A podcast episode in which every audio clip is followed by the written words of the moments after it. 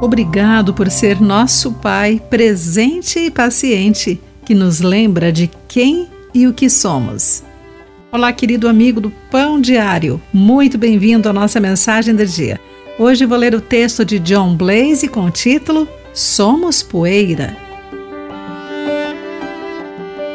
O jovem pai estava sem paciência. Sorvete, sorvete! gritou seu filho pequeno. A crise no meio do shopping lotado começou a chamar a atenção dos compradores ao redor. Tudo bem, mas só precisamos fazer algo para a mamãe primeiro, ok? disse o pai. Não, sorvete. E então ela se aproximou deles. Uma mulher pequena e bem vestida, com sapatos que combinavam com a bolsa. Ele está tendo um rompante, disse o pai. A mulher sorriu e respondeu: Na verdade, Parece que o rompante tomou conta do seu filho. Não se esqueça de que ele é muito pequeno e precisa que você seja paciente e presente. A situação não se resolveu magicamente, mas era exatamente o tipo de pausa que o pai e o filho precisavam no momento.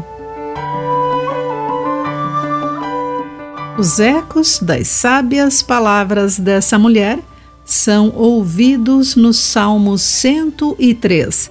Davi escreve sobre o nosso Deus que é compassivo e misericordioso, lento para se irar e cheio de amor.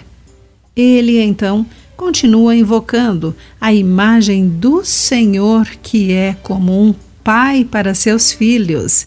E mais ainda, é compassivo para os que o temem.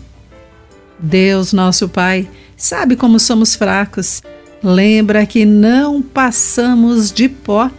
Muitas vezes falhamos e nos impressionamos com o que este grande mundo nos oferece. Que incrível segurança temos em conhecer o amor paciente, sempre presente e abundante de nosso Pai.